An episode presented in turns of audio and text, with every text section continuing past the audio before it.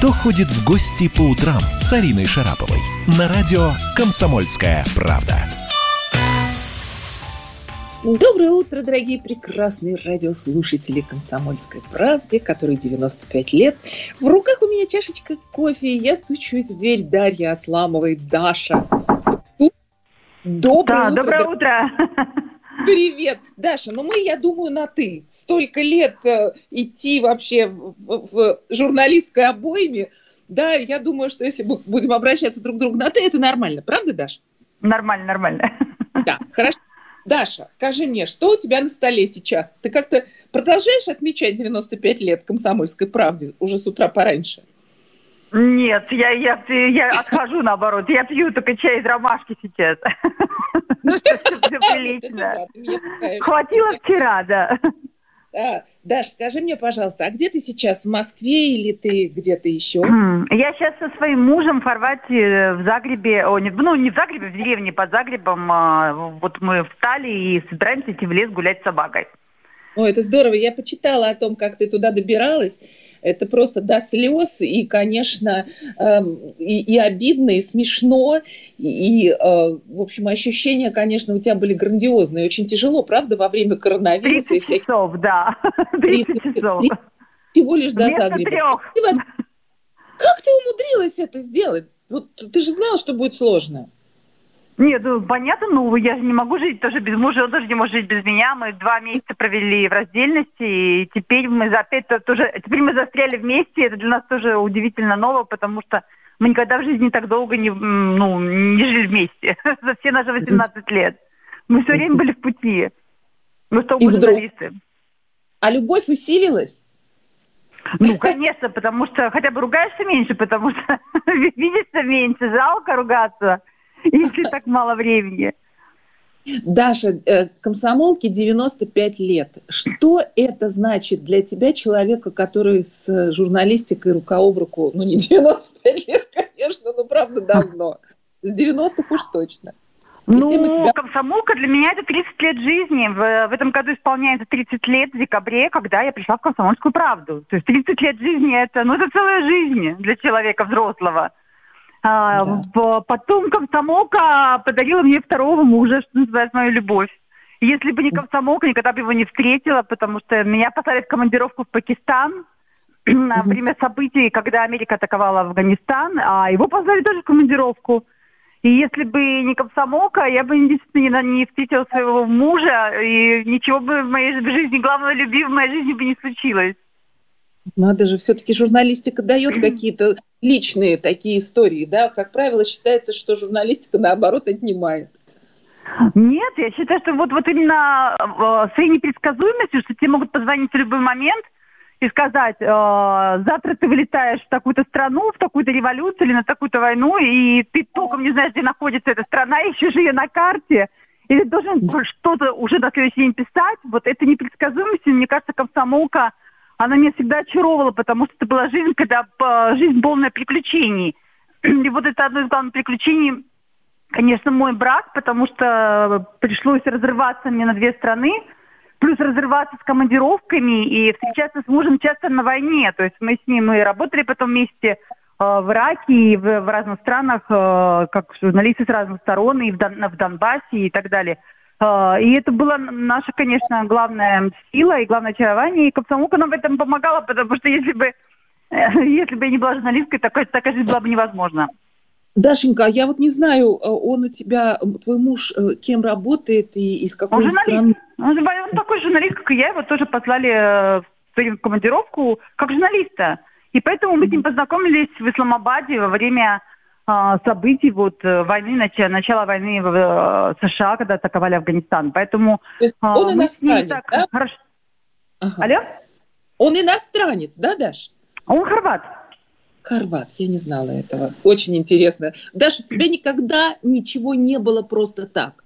Вот сколько лет э, я помню, когда ты ворвалась в журналистику и о тебе заговорили, ты была всегда такая вот просто привлекающая внимание, неожиданная. И в этом, конечно, Спасибо. твоя сила.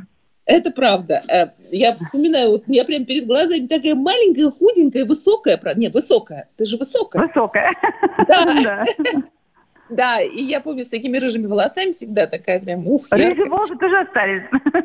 Да, да, да, было такое точно. Э, итак, э, какие у нас э, интересности впереди? Что, о чем ты сейчас пишешь? Вот я читала еще о том, что твоя дочка работает медсестрой, да, с коронавирусными больными в России, в Москве. Да, она работает, она пошла добровольцем, да, медсестрой, хотя она врач, потому что тогда не хватало медсестер. Вот она работает до конца мая, она очень физически измучена, при весе 50 килограмм таскать тяжелых больных, а, переворачивать их, а, а, это очень тяжело. Она похудела и очень сильно истощена, конечно. Тяжелая работа, да еще в этих костюмах.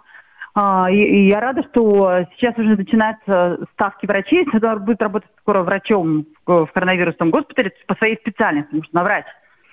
Да, угу. поэтому вот, э, ну, она, конечно, очень измучена. Полтора месяца такой жизни, это нелегко при, при таком весе и при такой хрупкости.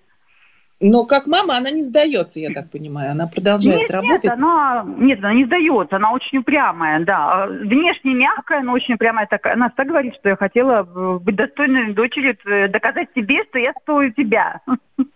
Интересно. Даша, давай еще поговорим о комсомольской правде, которой все-таки 95 ага. лет.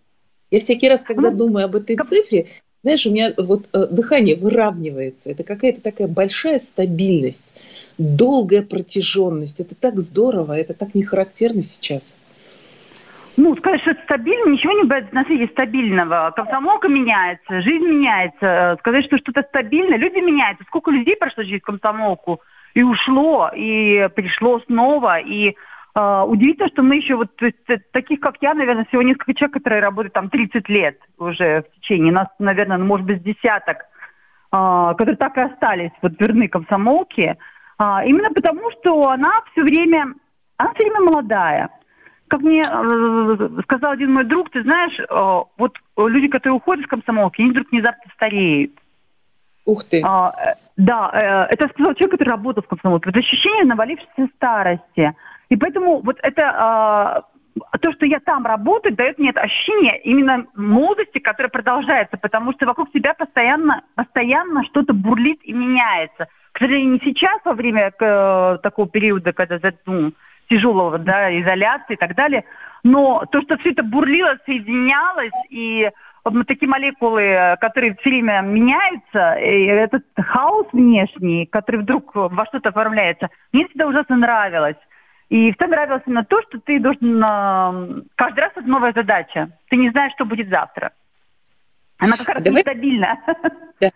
А давай вспомним а, тех а, потрясающих людей, ярких, которые прошли через комсомолку, которых а, и ты застала, ну, это, конечно, Инна Павловна Руденко, это Песков, это, безусловно, все люди, э, э, люди блестящие, которых я еще помню, которых я как бы застала. Хотя я считаю, что уже давно легенда э, Николай Варсегов, который, который уже тоже, он, наверное, даже... Не, он, наверное, тоже, наверное, лет 30 комсомолки, как я. А, то есть это, это все люди уже, Галя Сапожникова, это, все, это уже все легенды.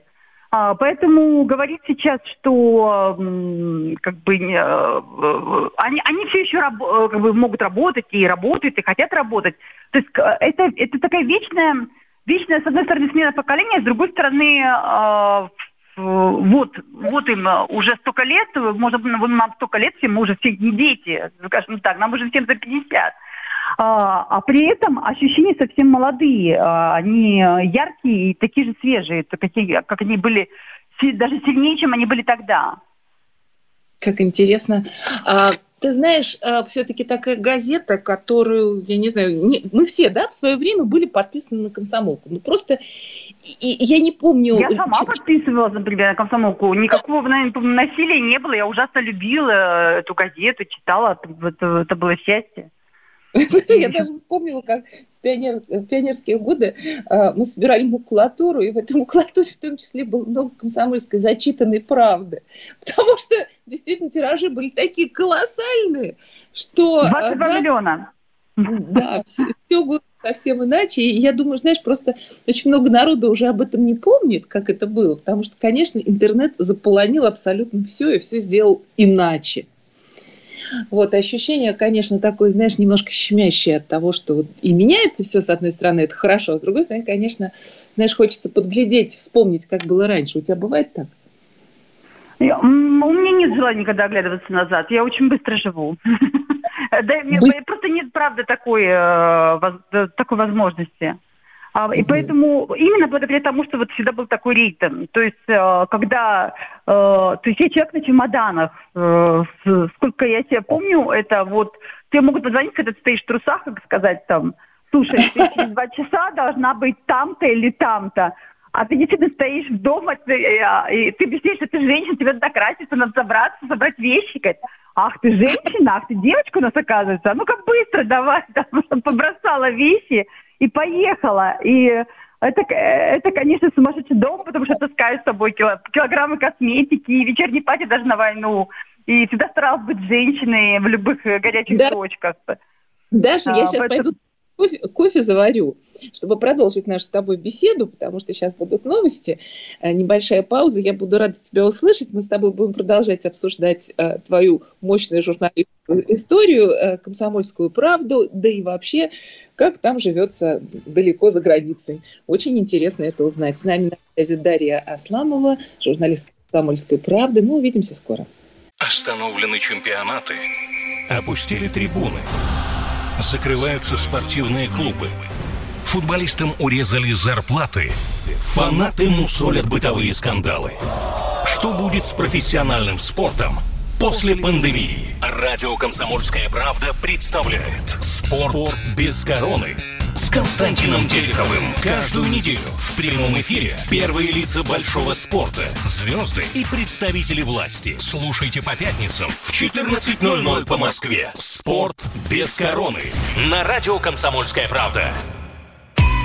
Кто ходит в гости по утрам с Ариной Шараповой? На радио «Комсомольская правда».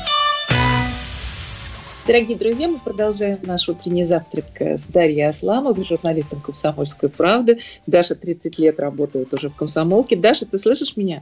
Да, слышу. Даш, скажи мне, пожалуйста, может быть, ты сейчас вспомнишь самые такие яркие командировки в твоей жизни? Вот прям что сразу пришло на ум? Ну, вообще их было очень много, но одна из самых таких э, забавных, э, она была страшная, но сейчас она выглядит забавной. Это когда я прилетела, значит, к мужу в Загреб, и мне звонит телефон, мы еще целуемся в аэропорту, и мне таким скучным голосом говорят, что да, что ты должна срочно вылететь э, в Египет, в Каир э, во время революции, значит, идет революция. Вот стешно только что улетели, сказали, что вроде все тихо. Значит, э, вроде как все заканчивается. А, я, значит, с тем же чемоданом, с которым прилетела, сажусь в самолет и через Вену улетаю в совершенно пустом самолете в Каир, в котором я не знаю ни одного человека. И в ужасе понимая, что аэропорт совершенно пустой, меня встречает представитель австрийских авиалиний, говорит, вы сумасшедшая, вас сейчас, э, вы даже до города не доедете, вас зарежут. А, причем совершенно так и сказал, вас зарежут. А, я говорю, ну ехать-то надо, вы мне хоть такси-то посоветуете? Говорит, нет, нет, уезжайте отсюда. И я сажусь в такси, и действительно, мы доезжаем до центра города, в великую каирскую пробку, как это водится. А, потом да. тогда шла охота на иностранцев, особенно иностранных журналистов. Внезапно в машину э, с трех сторон садятся три, садятся три мужика с бараньими ножами. Э, вот огромными ножа, ножи, которыми обычно режут ритуально значит, баранов э, мусульмане. А, я ничего не понимаю, естественно. Я делаю единственное, что может сделать в такой ситуации. Я выскакиваю, значит, рву на груди рубашку, выскакиваю на, из машины, и поскольку это огромная каирская пробка, начинаю вопить, что меня пытаются изнасиловать, убить, зарезать и так далее. Естественно, да. что люди боятся подходить, они просто выходят из машин, собираются вокруг, и в этот момент звонит мое любимое радио «Комсомольская правда» и спрашивает, как у меня дела в городе Каире. А, я рыдаю, плачу, кричу, меня тут пытаются убить, я не знаю, что вообще со мной будет происходить. А, после чего, значит, после всех этих криков меня отпускают, потому что собралась толпа людей, и под конец они даже сказали, сори, значит, бандиты, я села в машину и добралась плачущая до отеля. Э, и утром, утром меня, мне опять звонит любимая газета и э, строго говорят, где? А меня еще трясет после вчерашнего. Меня спрашивают, нам нужен сегодня строгий, ге, нужен серьезный ге, геополитический репортаж. Какой-нибудь серьезный геополитический репортаж, я первый раз в этом городе никого не знаю. И тут вспоминаю, что Саша Кот дал мне телефон какого-то политолога, который э, где-то живет, и думаю, ладно, поеду к нему. Еду я к этому политологу, выхожу, и понимаю, что меня ждет толпа, а у меня еще красные волосы, человек заметный. А, окружает толпа из 100 мужиков, и говорят, что я арестована, один из них. А, что говорит по-арабски. А, я, естественно, разыгрываю сцену, хватаю за сердце, что у меня сердечный приступ, мне выносят стул, я сажусь на стул, и мне опять звонит радио «Комсомольская правда», моя любимая, и говорит, как у тебя дела, Даша? Я говорю, не знаю, ребят, я, по-моему, арестована. Говорит, а где ты, с кем? Радостно говорить радио, потому что это же прекрасный материал Конечно. в эфире. Я говорю, я сижу на стуле посреди Каира, стоит тысяча мужиков, которые кричат, что я израильская шпионка, и что все как бы э, кончено для меня. Они не хотят меня отпускать. И в этот момент, о чем может думать нормальный журналист? Я думаю, а вот хрен вы сегодня получите от меня геополитический серьезный материал, потому что я арестован. И весь день радио издевался. Ну, они звонили мне, когда я была в полиции. Они позвонили мне даже, когда меня сажали в тюрьму. Ну, то есть это закончилось Интересно, конечно. Вот. А для радио это было просто такое, такая развлекуха на целый день, потому что наш корреспондент э, то его режут, то его там в тюрьму садят, то глаза завязывают, то на коленки ставят. Это сейчас смешно, кажется, звучит. Но Конечно. в тот день было мне совсем не смешно. А потом я совсем пропала. Поэтому, поскольку меня в тюрьме отобрали телефон. Поэтому это было большое удовольствие для газеты. Э, я, так сказать, сделала им день. Даш, скажи, а потом тебя отпустили, все же было хорошо, да, наступило все э, счастье? Да, нет, нас отпустили, да, они брали только баб, им были интересны только бабы. Нас отпустили трех журналисток, америка... Э, американку, француженку и меня. И когда мы считались свободными, нас снова арестовали мужики с ножами. В анекдоте, честное слово. Три, три, три женщины, да. Американка, французская, француженка. Нет, ну, глав... главное, что, о чем думаешь в этот момент? А вот, вот фиг вот мне не надо писать. Не надо ничего делать. Даш, скажи мне, а какой-нибудь вот самый такой прям твой успешный, успешный материал, такой фантастический, который прогремел на весь мир, всю страну? Ну, я считаю, это интервью было с Башаром Асадом, которое э, посмотрели во всем мире. Э, и э, это было это для меня был просто потрясающий э, успех, потому что потом он сам пригласил меня в страну. А, ну, это тоже из разряда, как, э, что называется, не, анекдотического, когда а, я нахожусь с папой а, и мужем в Хорватии на море, и вывезла папу. И мне звонят по телефону, когда я сижу, извините, в ресторане, мы пьем, и э, раздается звонок, что его превосходительство, э, спецслужба, его превосходительство президента Башара Асада а, хочет с вами поговорить. Э, я говорю, чего, кого? У меня тут музыка, я не слышу. Мне снова говорят, что это снова, это когда служу превосходительство э, президента Асада. А, не хотите ли приехать к нему взять интервью? Любой нормальный журналист скажет, что это какая-то э, глупая шутка. Я говорю, это шутка? Они говорят, нет, не шутка. Я говорю, э, ну, вы знаете, нет, тут что называется, папа, у меня тут муж, мы вообще на море. Он говорит, через сколько дней вы будете готовы? Я говорю, через пять суток. Они говорят, все, через пять суток вас ждет виза на границе. Все. Это все казалось совершенно э, сумасшедшим. Да. И вот оно случилось. Действительно, был просто какой-то колоссальный успех. Я сразу вспомнила это интервью, все смотрели. Это, ну, это просто действительно... это было, оно была самая удивительная эта история, как я добиралась. Естественно, что через Ливан. А, в Ливане перекрыли дороги. А, ехали там а, через э, районы, которые контролируются Хизбаллой.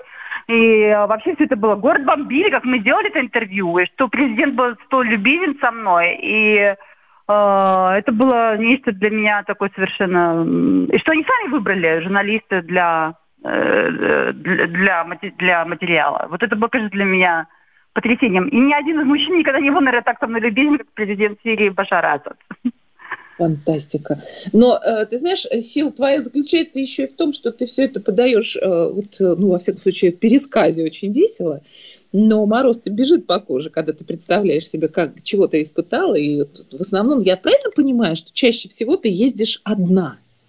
Или все-таки... А, в большинстве случаев я езжу одна, хотя были случаи, например, в Ираке, когда ко мне мы ездили с мужем, и, э, э, то есть, как бы, даже в это время иракское правительство, которым нужна была такая пиар-акция во время бомбежек, они предложили нас поженить, он еще не был моим мужем.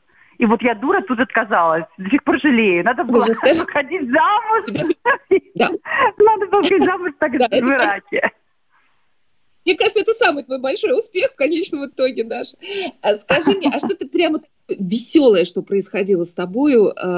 Ну, с тобой все веселое происходит в твоей трактовке, но по-честному, когда было очень, не знаю, там, ярко, смешно. Был такое в твоей журналистской карьере? Когда было, когда было что? Когда было... Когда было смешно тебе, вот весело, знаешь, какая-то такая ситуация, от которой, ну, просто как... А мне ну, всегда цирк. весело, потому что в любой ситуации есть черный юмор. Я человек к нему очень склонный, поэтому в любой ситуации я нахожу смешное, потому что, знаешь, человек просто не выживет, у него нервы, э, не, он не сможет. А, В любой ситуации, да, есть анекдотическая сторона, то есть даже когда ты мчишься по дороге в Алеппо, с одной стороны сидит Аль-Нусра, а с другой стороны ИГИЛ, организация, запрещенная в России. А, а у меня, извините, да, диарея, да. А, а водитель говорит, э, мы должны ехать Да. 150 километров в час. Ты с какой стороны хочешь, э, прости, без трусов попасться? В к ИГИЛ или к Алнусре? Я говорю, послушай, я не знаю, что делать, останови машину. Он говорит, сейчас я тебя остановлю. Он наливает стакан самогона, это страшная такая рачья, дает мне стакан теплого, ж- 40 градусов, э, ой, господи, 70 градусов самогона, который 40 градусов от жары, жара. Я выпиваю, мне становится легче. У меня это чувствует лицу косметика. Я понимаю, что похоже на панду, потому Да. что я же крашусь, я же женщина. Даша, у нас с тобой осталось совсем мало времени, прям совсем капелька. Это э, как бы а с другой стороны смешно, да. Да. Даш, э, очень быстро что-нибудь пожелаешь журналистике? Вот просто вот э, прям быстро-быстро что-нибудь такое скажи ей, чтобы она тебя услышала. К- Журналистики? Она будет, Лиз. да, журналистики. Вот как ты думаешь, чего ей не хватает? Скажи, что, что ей нужно. Оставаться авантюрной, оставаться бесстрашной, оставаться, э, оставаться человечной, оставаться тем, что э, если, если журналист личность, то мне кажется, что э, и все его статьи будут яркими. Э, даже то есть, э, личность человека должна быть всегда видна. Хотя у нас почему-то сейчас предпочитают какую-то безличностную журналистику. Даша, Я считаю, что должна быть журналистика личностная. Даша, спасибо тебе большое. Успехов, привет мужу. э, И, в общем, спокойствия отдохни уже немножко хотя бы, капельку совсем. А потом опять Да, работать. работать. Коронавирус, да. И с большим праздником, с 95-летием «Комсомольской правды». Спасибо, что ты была сегодня с нами. Дарья Асламова была с нами на связи из Загреба. И, Пропала. Арина. Про Арина. Арина, друзья, да, ну, как это интересно, как как это Пропа- интересно. Это потрясающе. Это не просто это, а, но это же да, На да, да, Дарья Аславовна, на слушали, одном да. дыхании легенда. Сколько у нее смелости и силы воли. Это потрясающе, на самом деле. Да, Храбрая это- очень женщина. да, Храбрая. удивительная девчонка. Девчонка, женщина, уже взрослый человек. Но Да. я была с ней поговорить. Но главное, Спасибо за такую я, я хочу главное отметить, что на самом деле сколько бы не было произнесено сейчас титулов, а, история прозвучала главного человека, специального корреспондента газеты «Комсомольская правда». Именно такой мы увидели Дарью Асламову. Спасибо ей большое. Страна на удаленке. Роман Голованов, Олег Кашин, летописцы земли русской. Роман, вы разговариваете с дедом. Напоминаю я вам, у меня в жизни было, ну не все, но многое. На митинге российских либералов на Таймс-сквер в Нью-Йорке я тоже выступал. Ага. Вот такие тонкие шутки, вот если бы мы с вами умели так шутить, наша передача была бы лучшим политическим стендапом России. Я там а вы говорите, мы не политический стендап. Походу, уже на- наша ниша. Вот, Кашин Голованов. Отдельная тема. На радио «Комсомольская правда». По будням в 9 вечера по московскому времени. именно лоснящиеся от фуагра губы делаются символом лоялизма, а не выстраданная любовь к родной земле.